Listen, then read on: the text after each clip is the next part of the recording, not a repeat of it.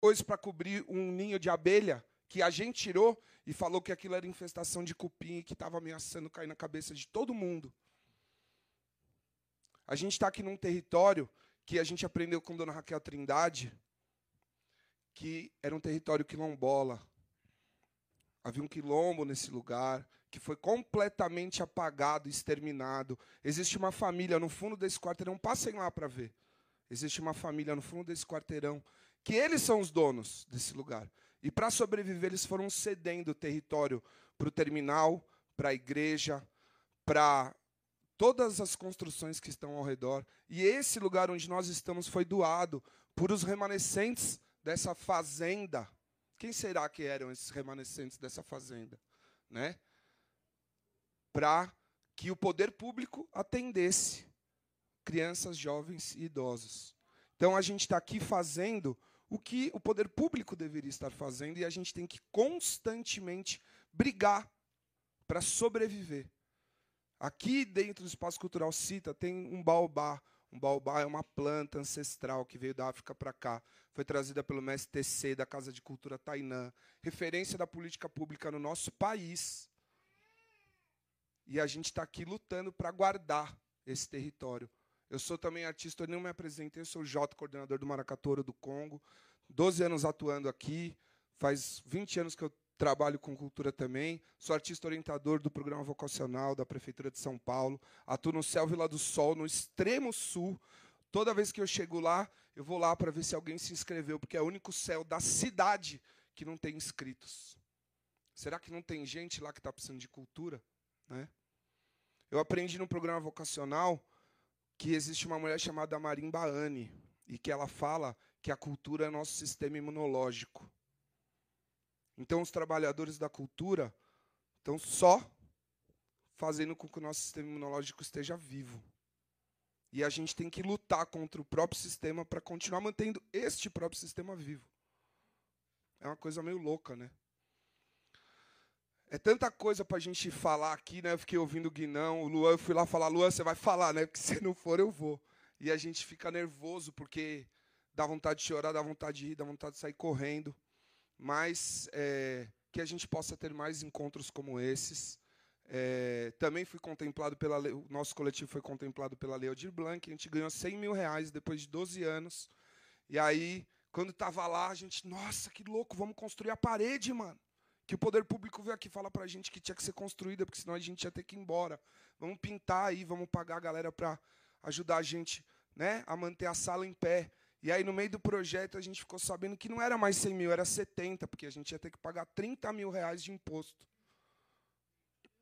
Por sorte, atrasou tanto para depositar o dinheiro que a gente só começou a executar o projeto em 2021. Então a gente ainda tinha dinheiro. Mas eu estou num grupo com mais de 200 lideranças de coletivos da cidade inteira que não conseguem votar porque o seu CPF está barrado, porque ele foi cobrado um imposto que ele não sabia que ele seria cobrado. Então é calamitosa a situação que a gente vive nessa cidade. É surreal, é inacreditável. E todo mundo aqui já sabe disso. Né? Para fechar, eu queria convidar vocês no próximo sábado, sem ser amanhã, sem ser depois de amanhã, no outro sábado, dias 3 e 4 de setembro, a gente vai realizar aqui dentro o Xaxará Congo em Festa, em homenagem ao nosso pai Obaluaê, patrono do nosso grupo, reunindo mais de, espero eu, mais de 500 pessoas, o último veio eram 400, com 12 pessoas de Recife que estão vindo, que a gente está lutando com a Secretaria de Cultura para tentar acessar um recurso para pagar essas pessoas, porque elas aceitaram vir de graça, porque elas acreditam. Eu mandei um e-mail para uma técnica da Secretaria de Cultura faz um mês, avisando ela que essa emenda ia chegar lá para a gente receber o dinheiro da contratação artística. E ela falou, ok, aguarde no local. Ontem a gente recebeu um e-mail falando, então, você tem que entregar todos esses documentos aqui, ó. Por que, que ela não me mandou esse e-mail um mês atrás? Quando eu falei, oi, tudo bom? Sou o Jota, estamos aqui. E a gente está há três meses em diálogo com aquele rapaz ali, ó, meu irmão de luta, o Alex, para tentar chegar junto e realizar o bagulho. Né? então, é isso, né? A gente vai continuar lutando, a gente vai continuar trabalhando para realizar aquilo que a gente acredita.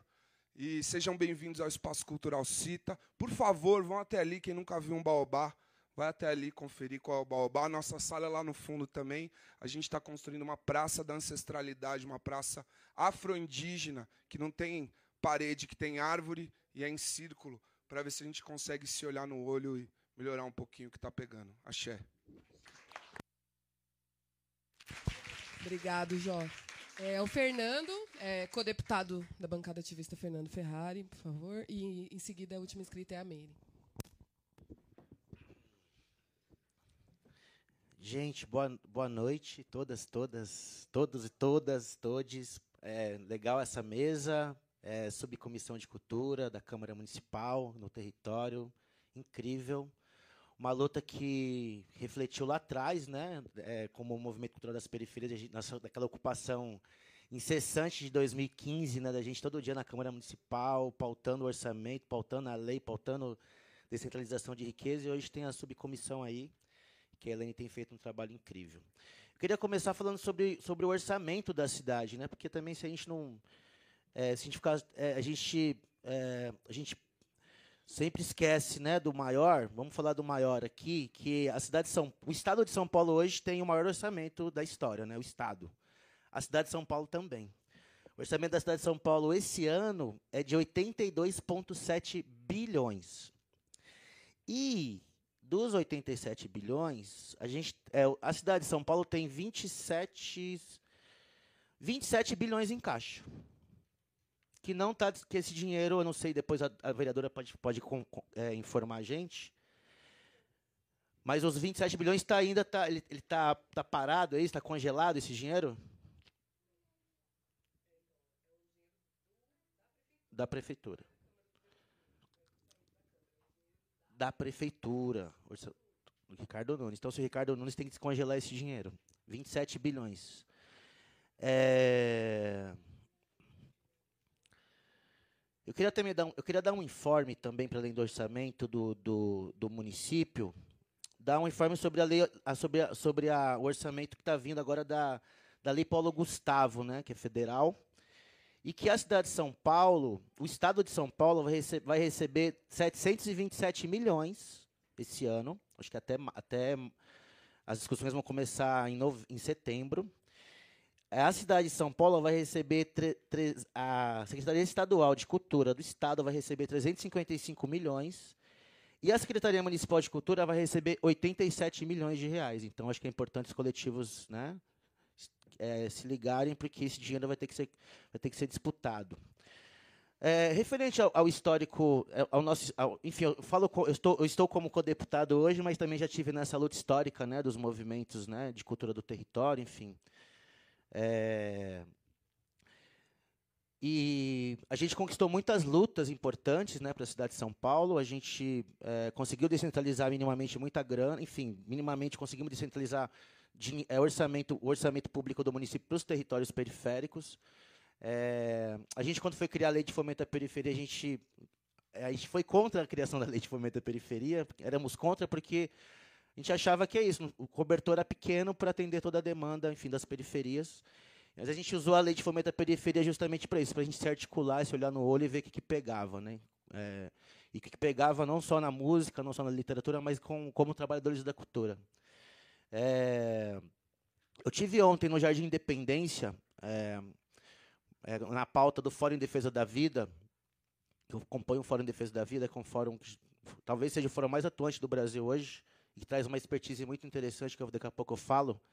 Mas eu tive ontem no Jardim, é, no Jardim Independência, aqui no Fundão, que é, foi uma pauta sobre segurança pública, que é os roubos de moto com os moradores lá tal. E a gente convidou o 37º Batalhão para estar na conversa com a comunidade, junto com, com, com a base comunitária do, do, do Riviera, que também teve Tenente, Tenente Ellen e o Capitão Kleber. E a gente foi, eu falei a todo momento para os policiais que a juventude do nosso território não é o problema. O problema é o que o, é a falta de Estado que, a, a, falta de democracia que não chega para essa juventude, né? Então falei da lei de fomento à periferia para ele, falei, ó, construímos minimamente políticas públicas para atender essa juventude, porque assim, se a, ju a juventude está num sarau ou está produzindo cultura, ela não vai roubar um pedestre. Ela não vai assaltar um trabalhador no ponto de ônibus. O que falta é a descentralização de orçamento. Então, eu tô, eu tô pensando aqui é, em como pautar o, o município, né, eu como Estado, de como acionar a OAB, por exemplo, o Núcleo de Direitos Humanos da, da OAB e, e, e Cultura da OAB, para a gente mover uma ação civil pública contra o município. Porque o, o, se tem 27 bilhões de reais no cofre e esse dinheiro não é distribuído para a Secretaria Municipal de Cultura, por exemplo, para arcar é, para abraçar né, os, as demandas das coletividades, tem que se mover uma ação civil pública. Então, eu vou explicar como funciona isso. No Fórum em Defesa da Vida, a gente tem essa expertise do advocacy. Então, foi construído o Hospital de Miboi Mirim, foi construído 30 serviços lá no território do Jardim Ângela, né, Casa Sofia, creches, UBS, enfim. Então, eu tô, é, fica uma provocação aqui para o Fórum, inclusive, da Zona Sul e Sudeste, que já tem um ano. Então, sim, se o Fórum tem no mínimo um ano, ele já pode mover uma ação civil pública contra o Estado. Então fica aqui uma provocação para a gente mover uma ação civil pública contra o município, contra o prefeito Ricardo Nunes, pelo orçamento congelado. Então fica aqui uma dica. É isso, gente. Obrigada, Fernando. A última inscrita é a Meire.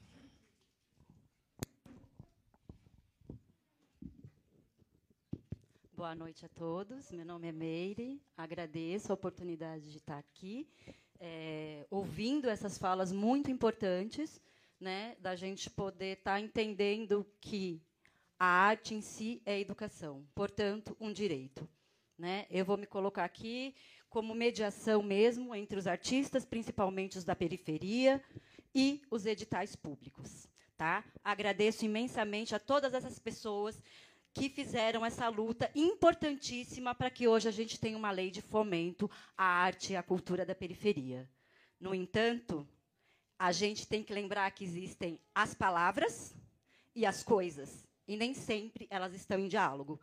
Vou pegar o exemplo dos editais, tá? que foi colocado aqui, e eu vou trazer para a gente realmente começar a pensar em estratégias. Porque esses edita o edital do fomento, por exemplo, a lei é uma conquista da, das pessoas fazedoras de artes, certo, gente? Quem é responsável por respo eh, responder e colocar essa lei em prática? O órgão público. Eu me coloco aqui no processo de mediação, porque dentro dessa lei e desses editais, a forma como essa lei está sendo colocada em prática para acessar os artistas não está funcionando. Sinceramente, porque assim a própria lei, ela é, quem coloca como prioridade o Bolsão 3, não é mesmo?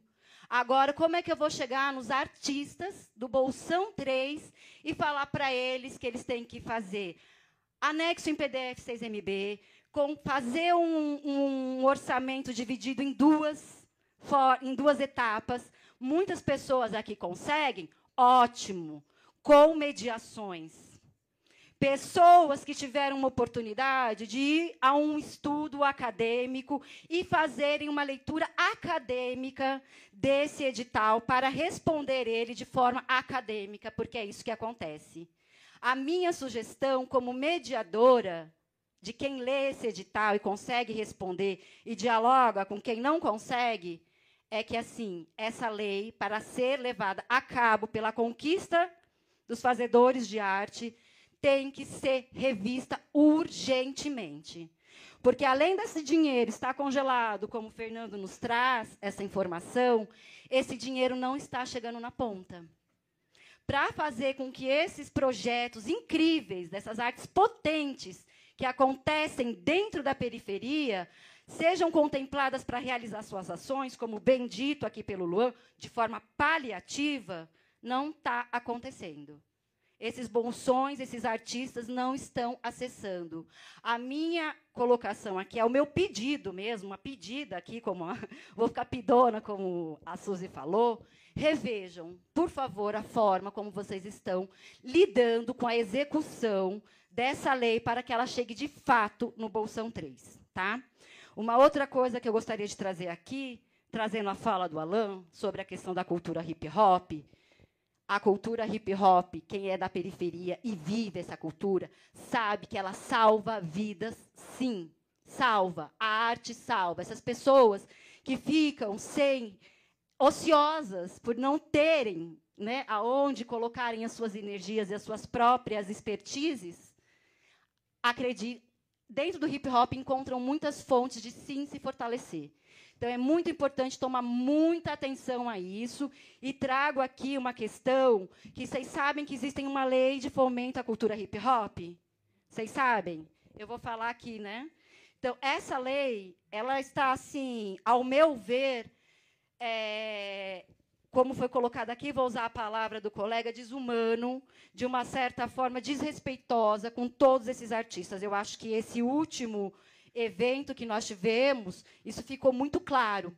Pelos próprios descasos, aparelhos que foram colocados artistas, aparelhos que não tinham a mínima estrutura para poder recebê-los. Então, eu acho que assim, se a gente está falando de arte, de direito de educação, vamos levar essas leis a cabo. Vamos fazer com que elas aconteçam de verdade. E uma coisa que eu estou sabendo, que a própria é, semana, o mês, agora virou o ano do hip hop, que tem uma cadeira específica dentro da secretaria para ser cuidada, estão querendo terceirizar esse trabalho. Imagina, imagina se a execução dessa lei é de fato é, terceirizada, gente. O que, que vai acontecer conosco? Então, assim, se aqui é um espaço para que a gente discuta, vamos realmente olhar para essa lei e fazer com que ela valha a cabo de verdade, porque a potência da arte dentro da periferia é incrível e todo mundo sabe. E hoje a gente sabe que a própria cultura hip hop já faz parte da história da arte do Brasil. Então, eu peço por favor, olhem com muito cuidado para toda essa produção, para o respeito desses artistas e, principalmente, que essa lei seja levada a cabo de verdade e que chegue, de fato, nos bolsões. Obrigada.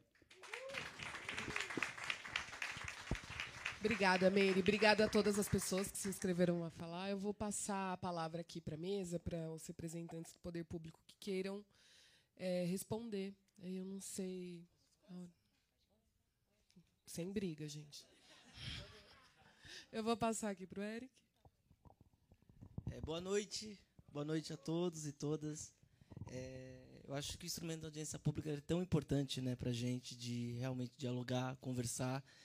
E isso faz a democracia ser mais potente nesses momentos que a gente está hoje.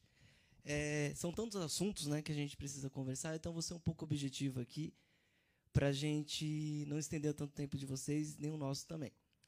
É, em relação à questão de, da burocracia, realmente a gente entende, é um problema também para a gente, porque a gente quer fazer e realizar as contratações artísticas e realmente há entraves burocráticos e legais. Ah, eu sou Eric Augusto, sou assessor da Secretaria de Cultura, trabalho no gabinete da Secretaria. Então, tenho uma visão mais macro né, da Secretaria como um todo e não nas especificações como meus colegas aqui presentes. Mas realmente é uma questão muito forte, tanto da secretária de Cultura, Lini Torres, como de todas as áreas, essa burocracia que a gente tem. Né? E é uma burocracia levada por uma lei federal, que é a questão das contratações artísticas. E realmente isso é uma preocupação, foi uma preocupação da secretária Lini Torres. Assim, quando a gente chegou na secretaria, a gente viu esses entraves, e entraves de acessos aos artistas, e principalmente os artistas periféricos. Isso realmente é um grande problema. E por ser um grande problema, a gente acionou a nossa assessoria jurídica, acionou os coordenadores de todas as áreas, das casas de cultura, dos centros culturais, dos museus, das bibliotecas, para que a gente pudesse resolver é, num, curto período de tempo nessa questão. Obviamente, a gente tem os entraves que eu acabei de falar, de uma lei federal em relação à, à, contratação artística, e, ao mesmo tempo, a gente tem um entrave, não é entrave, mas é uma lei específica que cobra, da, uma lei municipal, que é a Lei Anticorrupção de 2020, que pede-se as três, tal, das tais três notas que a gente possui. E, nesse sentido, a gente fez um estudo, e um estudo baseado através da Procuradoria do município, que realmente é, faz a contratação artística de artistas não consagrados, obviamente aqueles artistas que não têm nota, que é a portaria 32. Isso foi um grande avanço, a gente conseguiu realmente alcançar artistas periféricos da cidade assim. Essa portaria foi, acredito, em abril, né? e começou em abril. Isso realmente foi um grande avanço, porque até esse período a gente tem uma determinação do TCM, que é a tal do contrato de exclusividade do, do ente representativo. Que isso também a gente viu que atrapalha as contratações artísticas. Obviamente, essa questão da portaria ela ajudou muito, muito mesmo, assim, a contratação de artistas periféricos nesse período. E foi um grande avanço né, em relação a tudo que isso acontece. Eu acho que essa pauta ela não é só do, da sociedade civil, mas ela também é do poder público. A gente realmente sente esses entraves burocráticos acontecer. É, porque, é, assim, a gente tem que discutir essa questão, acho que também, e trazer, a gente discutir Secretaria de Cultura, assim como artistas, assim como sociedade, para o debate no nível federal. Porque é uma questão de nível federal. Né? Então, realmente, é um entrave muito grande, porque a gente, como a gente vai contratar esse serviço? Como balizar esse tipo de serviço? Porque, querendo ou não, é um serviço. Então, realmente, a gente precisa ter essa questão. E essa portaria foi um grande avanço. E todos e todas possam entrar em contato, participar, entrar em, em os e-mails da gestão das casas de cultura, dos centros culturais, podem perguntar também. Outra coisa que a gente também vai fazer em relação aos editais, também a secretária, a gente tem uma demanda muito grande, a secretária só entrar na agenda, pode ver, a secretária recebe todos. Lógico tem um período muito é, grande de agendas, mas ela costuma receber todos, todos os grupos, de todos os espaços. E uma coisa que a gente também reparou nessa, nessa devolutiva da sociedade é a respeito da, dos editais, né? o acesso aos editais. E isso a gente vai começar a fazer centro de formações nas casas de cultura, né? para facilitar como entrar em edital, como se inscrever, qual é o objeto, como fazer, porque realmente a gente sabe da, da dificuldade que é e a burocracia do, do, poder público como ela é, né? Lamentavelmente é assim que funciona, assim, e por isso a gente vai criar espaços nas casas, nos ambientes da periferia, realmente para a promoção de, e facilitação desses editais, né? Para a galera também realmente aprender e como como estruturar esse, esse tipo de projeto. Outra coisa que, deixa eu ver o que eu anotei aqui, que é, é legal também informar que ano que vem a gente, alguém comentou sobre o funk, né? E, e eu gostaria de informar que também a gente ano que vem a secretária também destinou uma dotação específica. A gente já tem a coordenadoria do hip hop, a gente vai fazer a coordenadoria do funk. Isso também é um grande avanço em entender que a cidade de São Paulo também representa esse movimento popular tão importante dos nossos jovens. E criar esse, esse núcleo do funk dentro da, da Secretaria de Cultura e criar essa articulação com esse, com esse movimento tão importante. E isso, ano que vem, a gente vai ter uma dotação específica para resolver e para nos ajudar e nos auxiliar nessa questão. Outra coisa é a respeito das ocupações culturais. Eu acho que essa é uma questão que realmente a gente chegou na secretaria e estava muito meio solto. E é uma preocupação muito grande da gente em relação a gente resolver, porque ambos são fazedores de cultura também aqui na cidade, isso a gente reconhece. Só que a gente tem que entender quais serão os limites administrativos e entraves para a gente discutir. Então o diálogo está aberto. A gente precisa resolver, entende que precisa resolver essas questões o quanto antes são questões administrativas, até porque tem espaços que não são só da Secretaria Municipal de Cultura, são espaços de outras secretarias. Então, realmente, há entraves burocráticos que a gente precisa resolver, sentar e conversar. A gente está aberto e vamos ampliar o diálogo e vamos tentar entender uma forma legal e, e coletiva, né? Que eu acho que é essa questão. O poder público ele tem suas entraves que a gente realmente precisa entender e compreender, e também temos que alcançar o avanço da sociedade e as devolutivas delas que são. Então, realmente é uma questão, quando a gente chegou, chegou algo, quando a gente chegou na secretaria, a gente vai fazer agora, nessa semana, daqui a cinco dias, um ano lá, e tinha essa questão da ocupação, só que nada muito bem claro, como você mesmo disse, assim. Não tem, então, a gente não, ó, a gente não, esse, então, aí, então, quando a gente chegou lá, é por isso que eu tenho que explicar. Eu cheguei lá, não tem nada instrumentalizado para gente, tá bom? Eu, é isso que eu sei. Não, não tem decreto que passou na Jota, da assessoria jurídica, então tem coisas que a gente realmente precisa sentar e conversar e a gente vai estar aberto. A gente quer resolver. Como? Vamos discutir. Porque realmente não tem nada instrumentalizado. Isso estou dizendo, dizendo lá do gabinete, entendeu?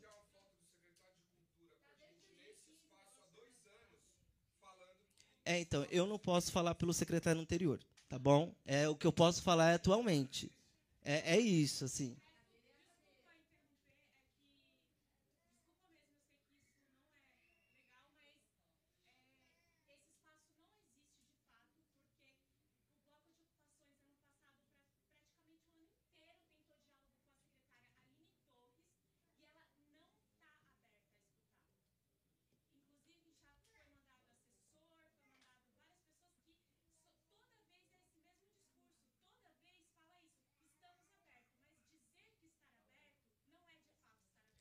Então, eu que eu, eu coloco para você, a gente marca uma reunião. Tá bom? A gente está aberto. Vamos marcar uma reunião. Vamos, deixa eu ver aqui. A gente marca uma reunião, então. Eu, eu vou aqui daqui mais ou menos, vamos lá, 20 dias, pode ser? Tá bom? Vê que dia que vai dar. 20 dias. É que eu, a gente consegue. Porque a gente começa, é realmente assim, eu não, a gente não tem por que ficar escondendo coisa que realmente não tinha nada instrumentalizado.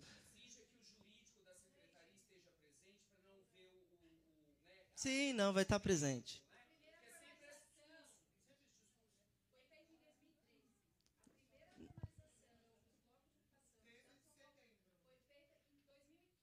Treze?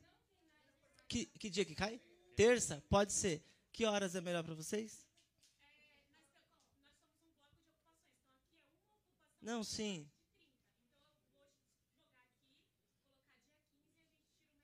Tá bom. 13, tá bom?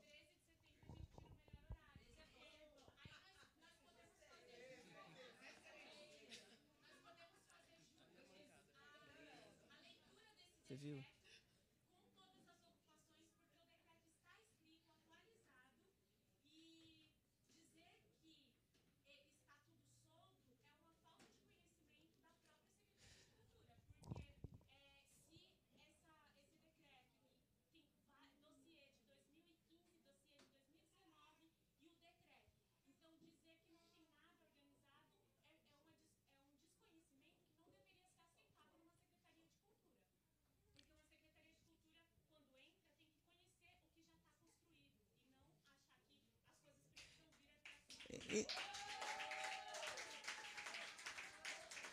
É, então, é que eu, eu. Então, vou falar aqui.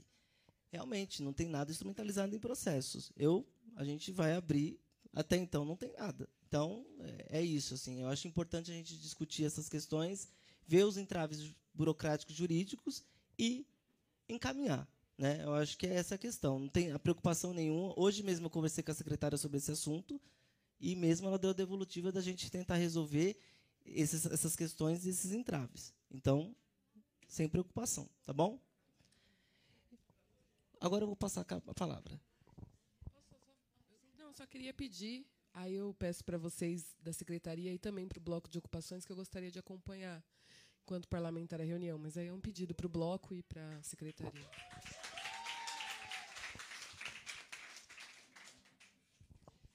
Boa noite, gente. É, queria me apresentar. Eu sou a Camila, trabalho no núcleo das casas de cultura. Estou um pouco rouca, então peço desculpa para vocês. Eu estou participando desde a primeira audiência, que aconteceu em Cidade Tiradentes, depois aconteceu em Perus e agora aqui. É, esse formato de audiência para a gente é realmente muito bom, é uma aproximação com os territórios, é, que para as casas de cultura, especialmente, que estão espalhadas nos territórios, faz, faz muito sentido. Eu queria pegar uma fala da Suzy, do começo, é, que ela pontuou a questão das notas. E a, a, a portaria que o Eric é, iniciou a explicação para vocês é, me causou uma certa angústia, porque no, no, na audiência passada em Perus, também pontuaram essa questão das notas. E como essa portaria veio para sanar um pouco essa questão das notas, limitando, limitando é, tirando valores específicos de cachê, parece que isso não está chegando em todo mundo. Tanto não está.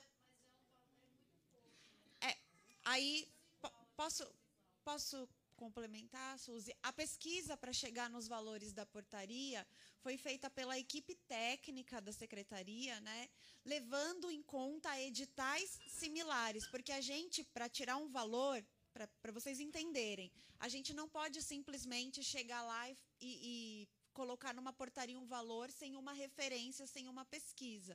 Ele precisa ter um embasamento. Ainda que a gente ache que esse valor ele, e a portaria permite que ele seja revisto todo ano. A portaria não está fechada em si.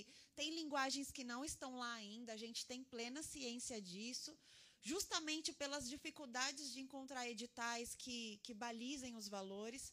Mas a minha angústia é porque a portaria está aí, está acontecendo, para as casas de cultura já representa quase 70% das contratações, mas não está chegando. Então, não está chegando porque os, os, artistas continuam preocupados com a questão das notas e tudo mais.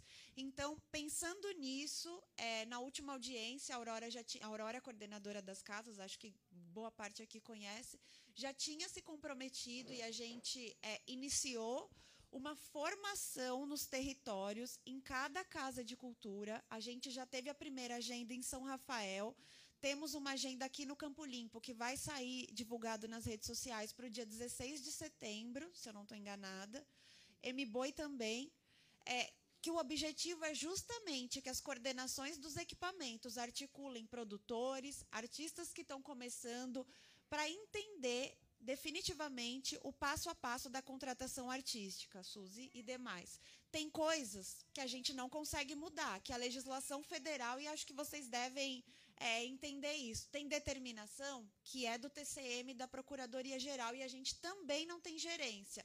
Mas se os artistas não entenderem é, como a gente contrata, amanhã pede um documento, hoje pede outro, depois pede mais 500, eu acho que a gente não está conseguindo chegar nos artistas. Isso tem feito contratação cair nas casas, isso é um problema para a gente.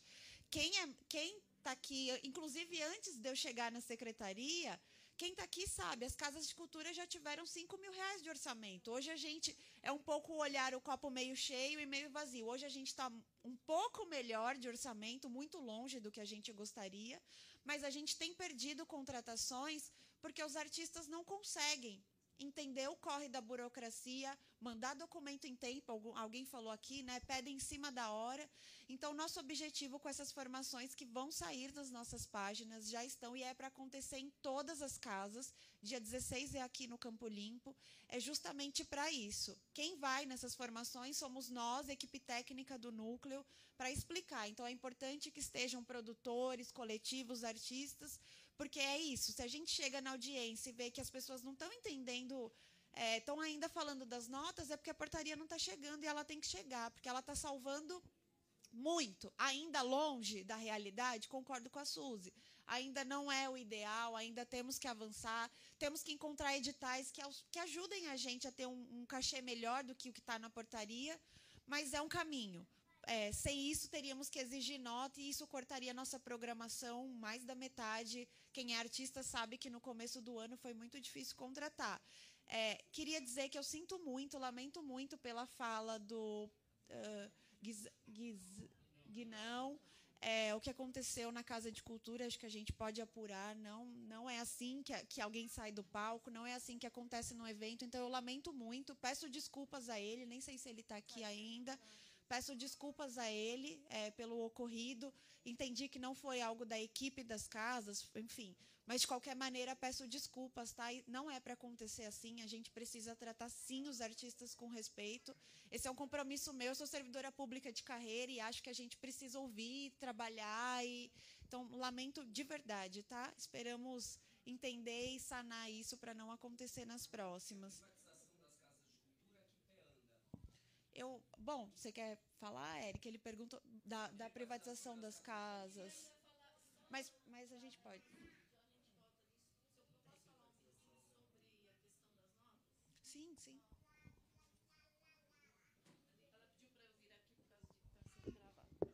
É, quando eu falo sobre as notas, não me refiro só às casas de culturas ou bibliotecas.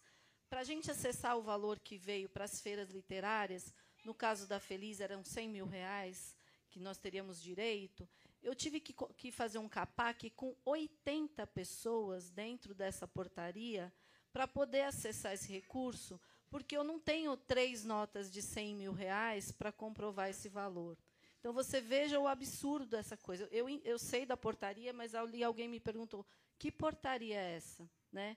Talvez seja bom vocês falarem é, por cima, eu sei como é a portaria, mas imagina você fazer um CAPAC com 80 pessoas para poder justificar um cachê de 100 mil reais, sabe? É insano fazer um negócio desse. Então, eu entendo que é, foi um avanço, mas ainda é muito pouco. E aí, quando a gente chega nesses valores maiores, fica inviável você fazer um negócio desse. Né? Então, você corre o risco de perder uma verba porque você não consegue fazer. Né? Então, é só para complementar a sua fala. É, com, concordo. Acho a gente, inclusive nós, como o Eric falou, não é só uma angústia de vocês, é nossa lá na secretaria, porque não é uma determinação da secretaria.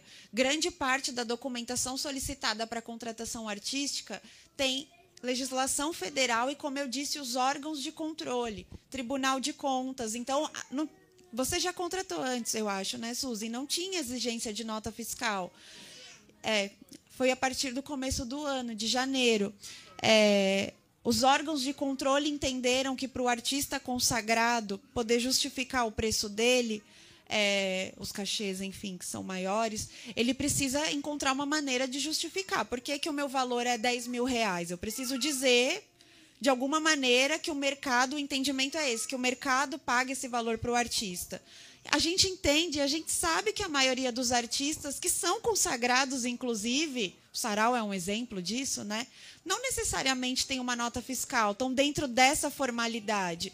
É, então, para quem não entendeu ainda, a portaria foi uma pesquisa que a gente fez com outros editais similares para balizar preços para limitar e, e, desculpa, balizar preços para as contratações artísticas. Então, com base na quantidade de integrantes para a maioria das categorias. Então, para vocês, só como um exemplo, música é uma linguagem a gente, diante das pesquisas, encontrou que de um a dois artistas, a, é, a média de, de valor seria de dois mil reais. De três a quatro artistas para um show, é, quatro mil e pouquinho. De cinco a seis, cinco e trezentos. Acima de sete, cinco e setecentos. Só para vocês terem uma ideia. Então, esses, é, esses valores saíram com pesquisas de, de outros editais similares de contratação artística.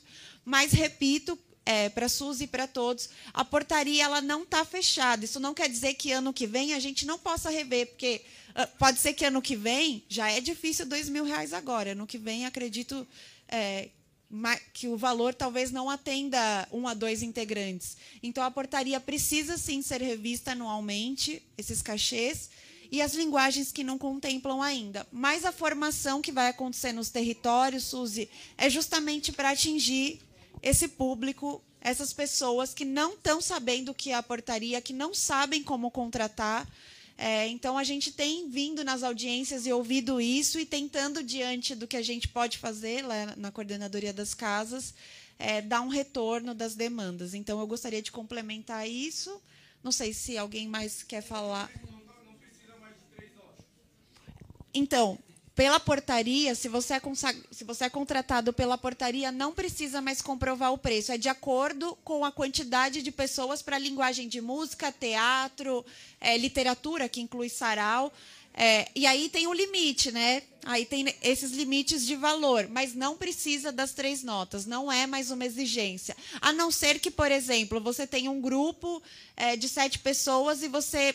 Ah, nosso cachê é sete mil está acima da portaria, então, nesse caso, precisaria da nota. Mas até o teto da portaria não precisa comprovar nota, através de nota, tá bom?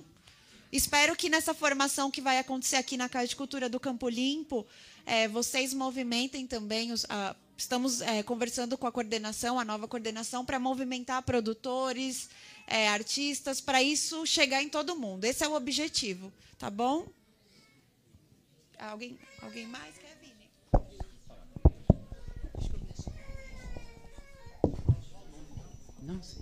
Boa noite, gente. É, eu sou Vinícius. Eu estou como coordenador de. Peraí, acho que precisa.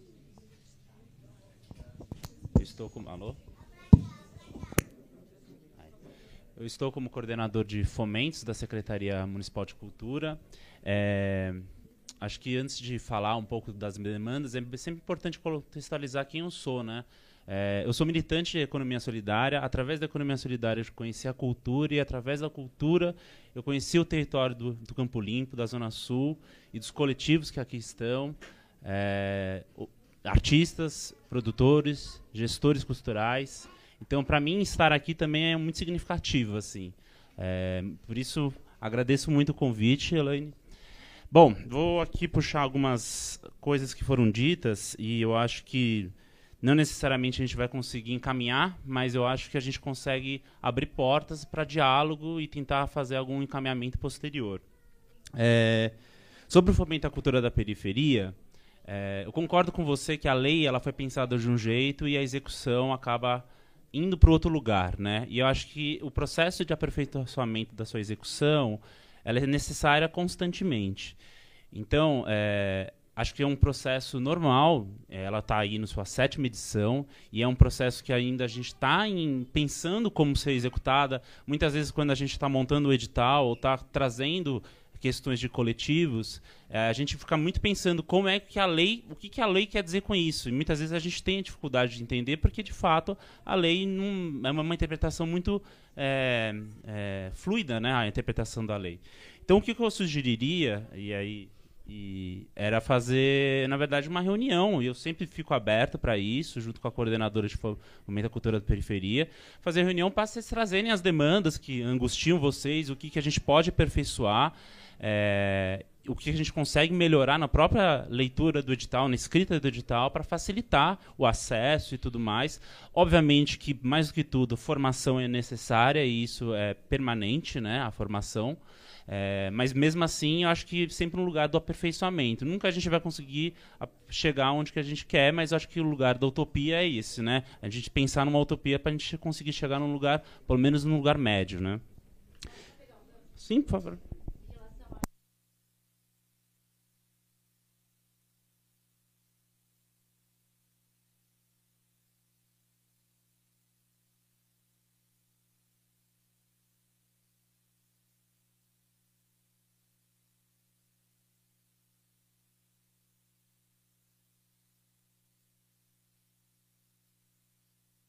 Sim, boa. Não, vamos fazer sim. Acho que, na verdade, antes de abrir edital, acho que essa consulta vale a pena muito depois é, e, e, antes do lançamento em si do edital, porque a execução da lei não é só abrir edital, né? É a sua execução plena, né? De repassar o recurso, de fazer o acompanhamento e tudo mais.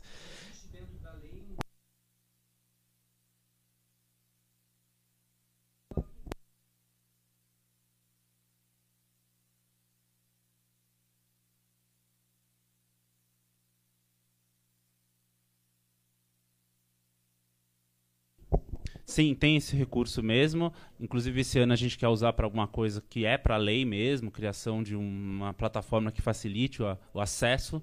Enfim, mas isso é coisas pro, que a gente pode ser discutido de maneira coletiva, né? É, mas é isso mesmo. Mas aí eu bato também numa tecla que eu acho que a Kátia já trouxe, que é essa dificuldade da gente dar devolutivas, né? A secretaria hoje, a gente, vocês sabem, é, tem um corpo muito pequeno de servidores, né?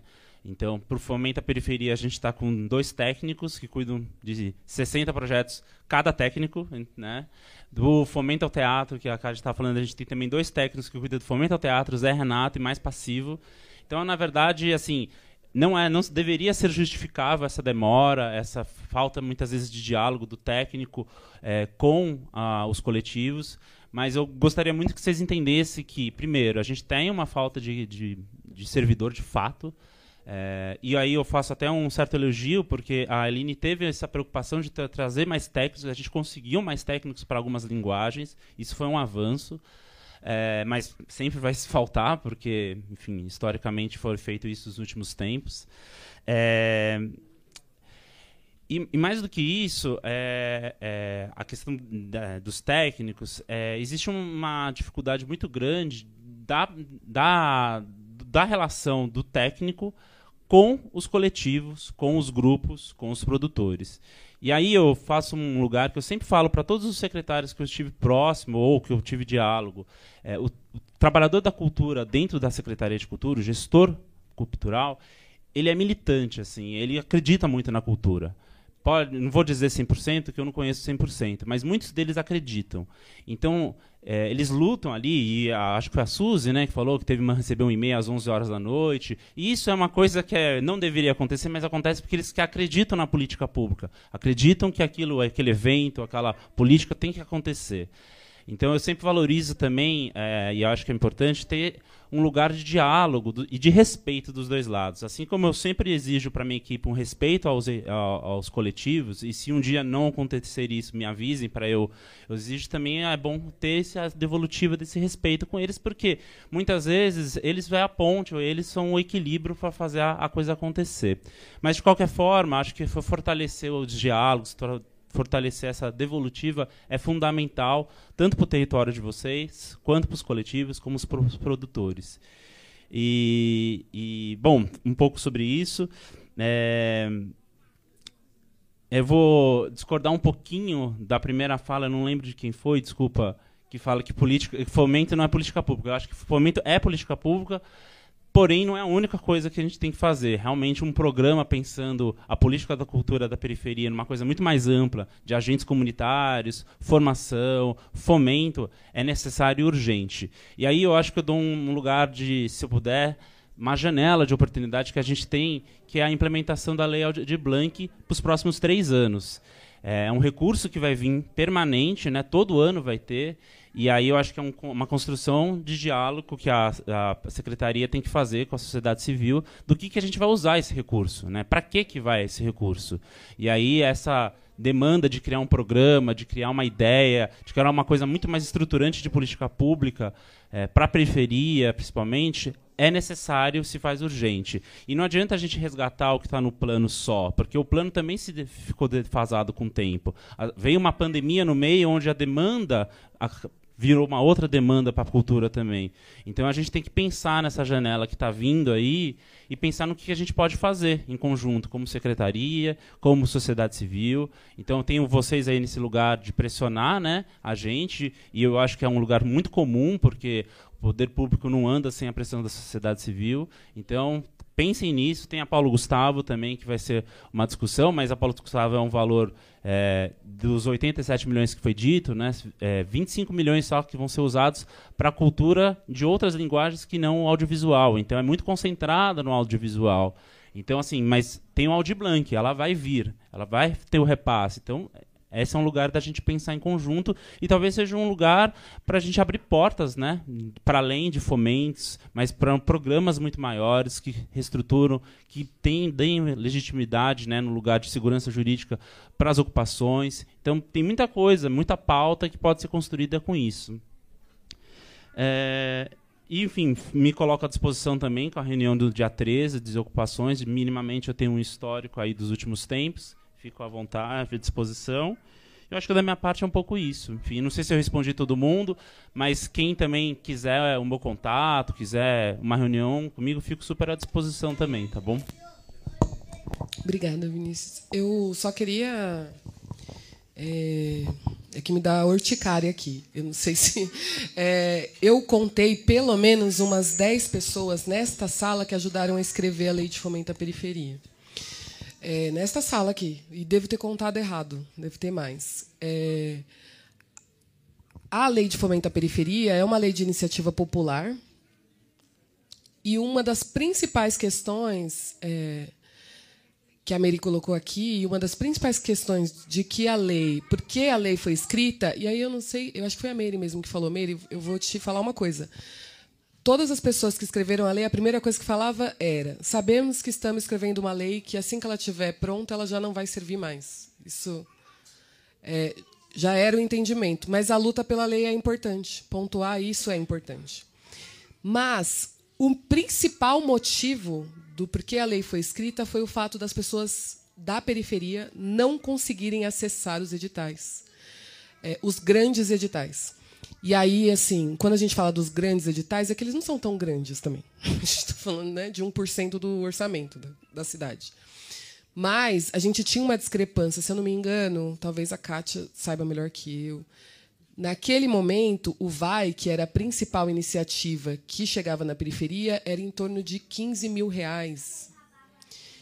E o fomento ao teatro, que chegava para pouquíssimos grupos da periferia, é, e que era uma iniciativa importante da qual o Fomento à Periferia se inspirou, ele, naquele momento, dava em torno de 600, 700 mil reais. Hoje chega a um milhão, enquanto o Fomento é 200, né? Isso, 400, 300. Então, a diferença entre uma lei que chegava na periferia, não só na periferia, vamos pontuar aqui, que chegava em artistas, produtores pretos, LGBTs, é, indígenas do território, e uma lei que chegava 90% nas regiões é, centrais da cidade para artistas e trabalhadores brancos, mesmo com toda a sua importância, era absurdo e é por isso que a gente escreveu. É, é, muita gente né, escreveu a muitas mãos a lei de fomento à periferia. Então, quando a gente ouve que a gente está, por conta dos. É, porque tem a lei e tem o. Gente, a regulamentação, por conta da regulamentação dos editais. A gente está com uma dificuldade de acesso. E aí, Meire, só depois você fala assim: o bolsão 3 não é bolsão, bolsão é o 1, é o centro. O centro é um bolsão, que é onde as pessoas precisam provar que é uma, um bolsão de miséria na região central da cidade. A lei foi escrita desta forma. A lei é para o território 3. É também um pouco para o território 2 e para o território 1 que conseguir provar situação de vulnerabilidade. Né? Então, não é que a gente tem que ver como que chega no bolsão. A lei é para o 3, é para o território 3, é para os grupos que fazem cultura e também está escrito na lei, e moram no território 3. Vivem nesse território. Né? Para isso que a lei foi escrita e criada. Então, é, isso é uma coisa que, de novo, estou me convidando, mas eu queria estender esse convite é, as pessoas que escreveram a lei e continuam na militância de cultura a serem convidadas pela secretaria a discutir sobre a lei. É, porque, como já falaram aqui também, e, e como está demonstrado aqui, governo entra, governo sai e as pessoas continuam. Em 2013, quando a gente fala isso no governo Haddad, as pessoas também apontavam que a gente era uma oposição muito dura ao governo Haddad. Então, não era um, uma relação de tipo, olha, gostamos desse governo, por isso a gente ajuda esse governo, desse governo a gente não gosta, então a gente não, não ajuda esse governo. A lei de fomento à periferia foi assinada em dezembro. Porque o movimento aparecia em cada uma das agendas do prefeito para dizer aprova a lei de fomento à periferia. A lei ela foi, de fato, uma luta dos movimentos para ser aprovada. Não só a lei de fomento à periferia, como o acréscimo no recurso do VAI, como o, o plano aqui que a Suzy falou do livro Literatura, como jovem monitor cultural. Vários, praticamente todos os projetos da Secretaria Municipal de Cultura que atendem à periferia foram através de briga de luta desses militantes da cultura em relação à Secretaria Municipal de Cultura. Agora, quando eu ouço que existem dois funcionários para cuidar do fomento, eu acho que a gente pode discutir 50 vezes. Não vai funcionar. Não vai funcionar. E aí, de novo, resgatar aqui o que falou a Cátia, que a gente falou no começo da audiência em 2013, na Conferência Municipal de Cultura, que já referenciava outras três conferências, a primeira reivindicação dos movimentos de cultura era que a Secretaria de Cultura se reformulasse, porque ela já não dava conta. Então, se a gente ficar discutindo aqui que a gente está aberto, e eu não duvido, se vocês não tivessem abertos, também não estariam aqui conversando com a gente, não duvido isso. Mas enquanto a gente não fizer uma discussão importante com a secretária, com o prefeito para reformular a Secretaria Municipal de Cultura, para que os técnicos trabalhem em condições saudáveis, no mínimo, na Secretaria Municipal de Cultura, todo mundo aqui pode ter o maior coração do mundo, nada vai sair. Nada vai sair. Então não adianta a gente chamar audiência, não adianta você estar tá com disposição, não adianta as pessoas virem em todas as audiências, se a gente não vai conseguir pôr em prática, porque é humanamente impossível duas pessoas cuidarem de 120? 120 projetos. E 120 projetos que demandam. Oi? Não, sim. Não, é isso que eu tô. É isso que eu tô como a gente, todo mundo aprendeu aqui com a Suzy hoje, eu estou pedindo, né? A secretaria. Faz um ano e meio que eu estou pedindo para a gente conversar sobre a Secretaria Municipal de Cultura. A, o Eric pode confirmar isso, desde que ele chegou lá. Praticamente todas as reuniões da Subcomissão de Cultura, a gente pede, por favor, para que a Secretaria repense com seu quadro de técnicos. E essa pressão não pode vir só do Legislativo, essa pressão também precisa vir da Secretaria para o prefeito, dizer, não está legal, Nunes. Não está da hora não ter funcionário aqui. Enfim, é um pedido mesmo. É...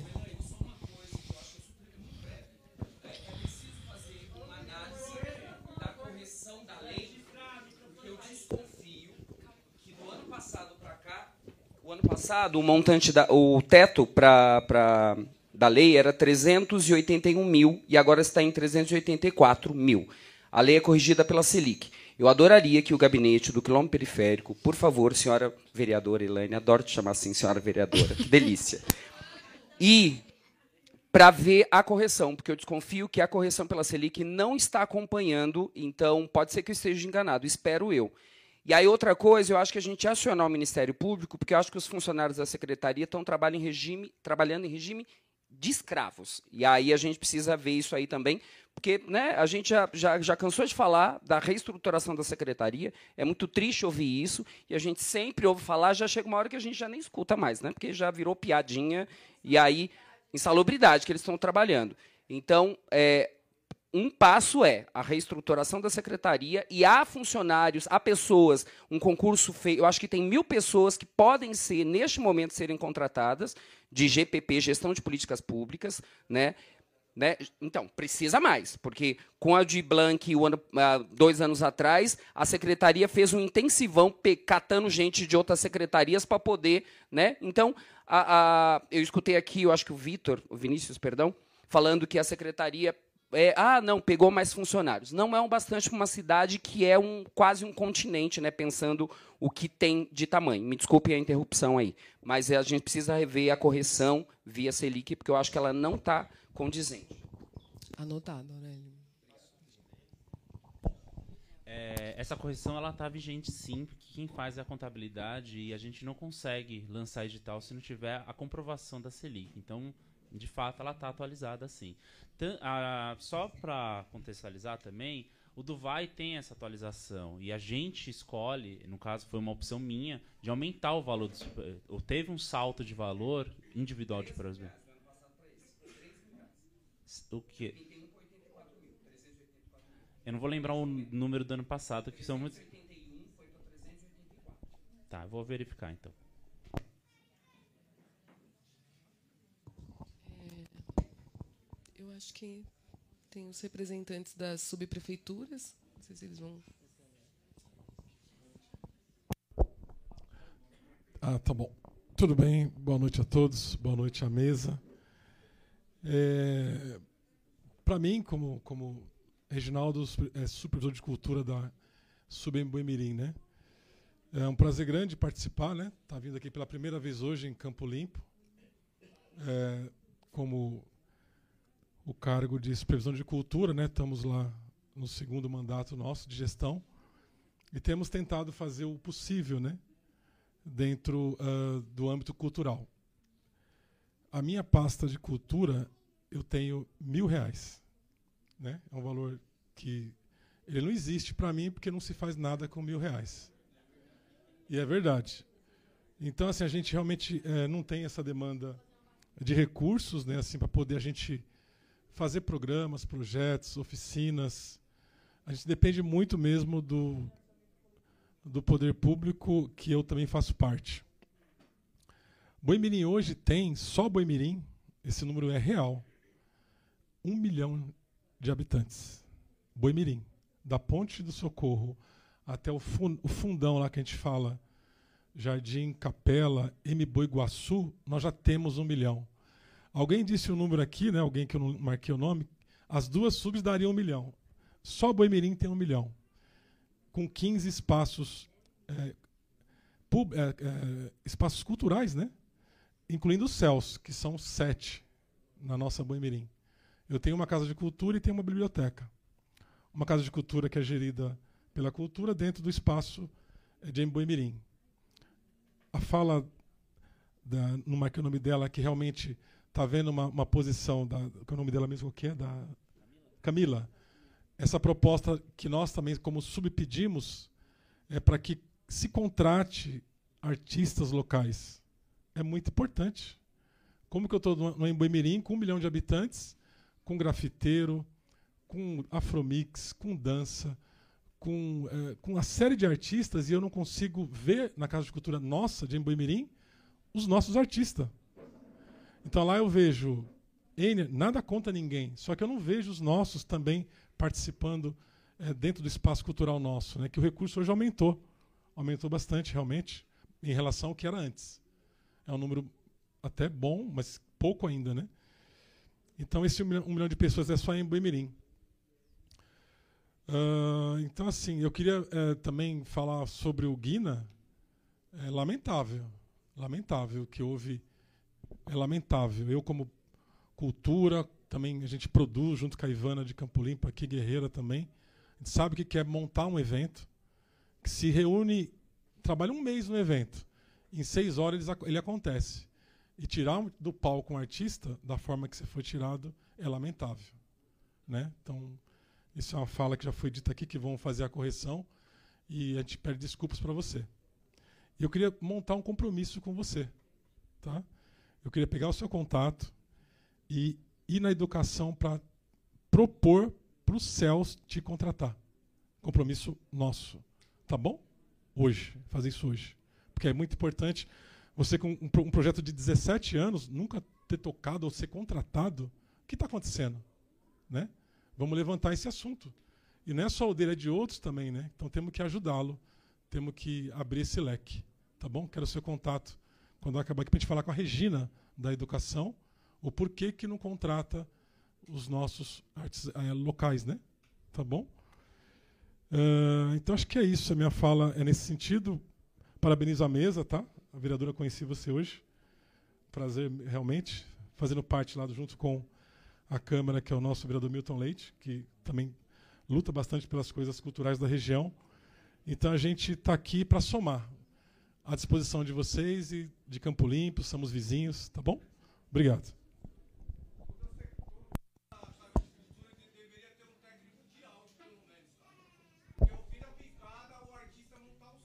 Isso é uma fala verdade. Recebeu a Casa de Cultura há poucos é recorrente. Há pouco chegou lá o Luciano da Transcontinental e ele carregou caixa de som. Eu fiquei sabendo disso, fiquei também meio um pouco triste, tá bom? Essa é a falta de funcionários, realmente. Ele tem que carregar a caixa de som, montar o equipamento depois e tocar.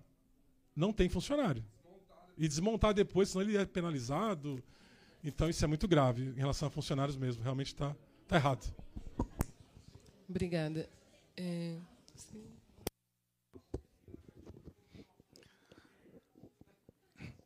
Boa noite a todos. É, eu queria cumprimentar a vereadora Elaine e agradecer em nome da Subprefeitura por estarmos aqui. Meu nome é Devair Paulo de Andrade, eu estou chefe de gabinete da Subprefeitura.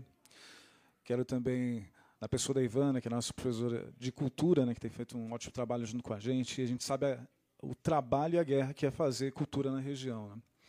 É, esse espaço para a gente é muito importante. A audiência pública é muito importante, né? porque é um momento onde o executivo e o legislativo eles podem estar ouvindo os anseios é, da comunidade artística da nossa região. Né?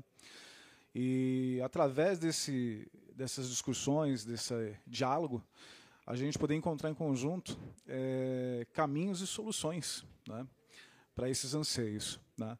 É, a Subprefeitura de Campo Limpo está de portas abertas. Né? A gente não tem um orçamento próprio para a cultura, né? mas a gente tem muita disposição e garra né? É, para buscar parcerias na região, desde os comerciantes, as emendas parlamentares que são enviadas para a Subprefeitura na área de cultura. E, e é isso, a gente está de portas abertas com vocês lá. A Ivana, eu quero também registrar que está fazendo um ótimo trabalho, é uma guerreira realmente, né? porque a gente sabe do, das dificuldades do poder público. Né? Nós também passamos por isso na nossa prefeitura. Em 2012, nós tínhamos praticamente 500 funcionários. Hoje nós temos 130 funcionários. Chegando ao final do ano aí com uma boa parcela desses funcionários que vão se aposentar. Mas as demandas, elas são as mesmas, né? E vão aumentando a cada dia. Né? Então, isso é, é, muito importante registrar. Então, quero agradecer a, aos organizadores dessa audiência por estar participando disso aqui. Minha esposa ela é da área artística, né? ela é atriz e luta pelo empreendedorismo feminino. A gente sabe que a cultura ela gera emprego, ela gera renda, entretenimento e é muito importante para a nossa região. Né? Então, desde já, quero agradecer a todos vocês por estar presente com vocês aqui e deixar à disposição a Prefeitura do Campo Limpo. Muito obrigado. Obrigada, Divine. Bom, é, bom, queria agradecer mais uma vez a todas as pessoas também do Poder Público que estiveram aqui.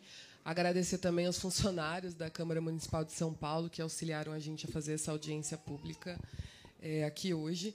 Dizer que as audiências públicas externas, a gente recolhe né, o, as informações, as solicitações, e na reunião seguinte das, da subcomissão de cultura, a gente traz algumas devolutivas possíveis, né, que a gente consegue dialogar com a secretaria ou na própria Câmara, o que for possível. Né? Então, é, todos os encaminhamentos, né, todas as sugestões, essas coisas, a gente fala sobre elas, conversa sobre elas e, e diz o que a gente está fazendo na próxima é, reunião da Subcomissão de Cultura é, na Câmara Municipal de São Paulo.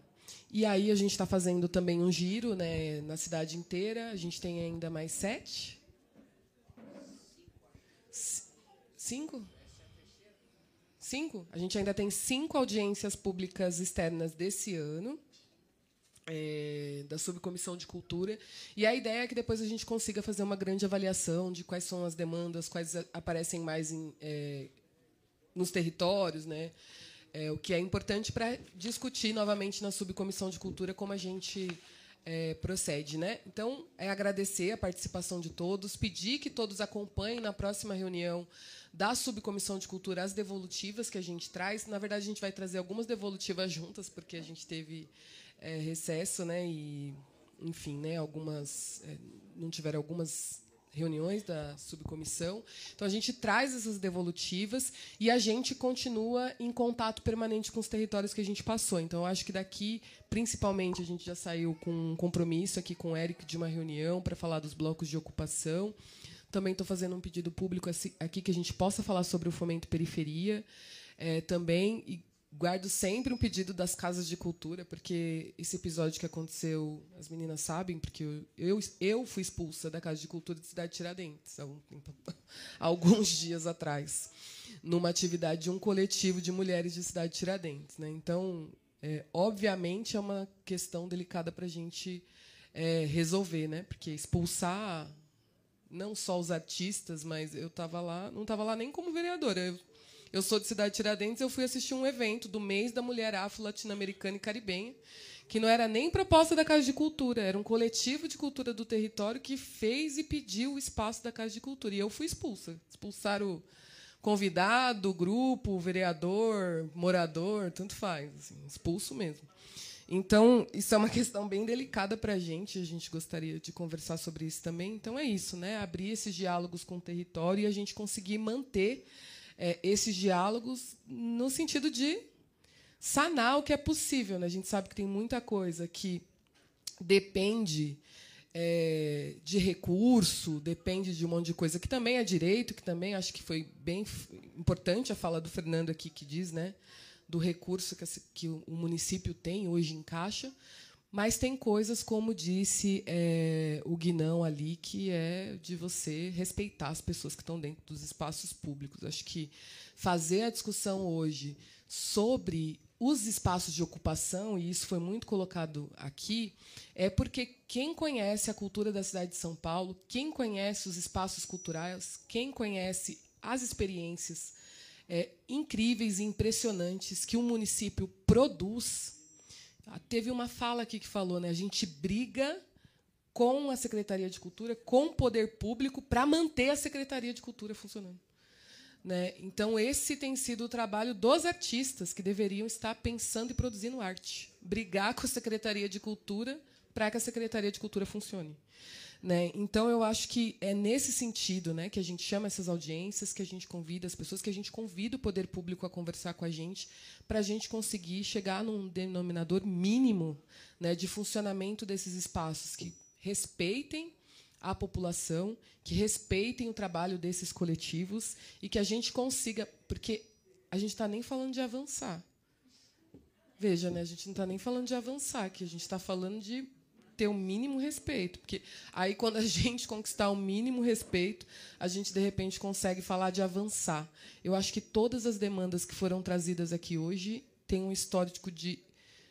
Foi falado aqui um histórico de 2013, mas em 2013 a gente falava da mesma luta da década de 80. Então, a gente está falando aí de muita caminhada, muita trajetória, é, que é minimamente respeitar, né? respeitar a cultura que é feita nos territórios periféricos, porque a gente ouvia muito lá atrás. E às vezes algum desavisado ainda solta isso. A gente precisa levar a cultura para a periferia. Eu acho que quem frequenta a periferia, ainda que só frequente, vai saber que não precisa trazer nada para a periferia, né? que esse espaço precisa ser respeitado.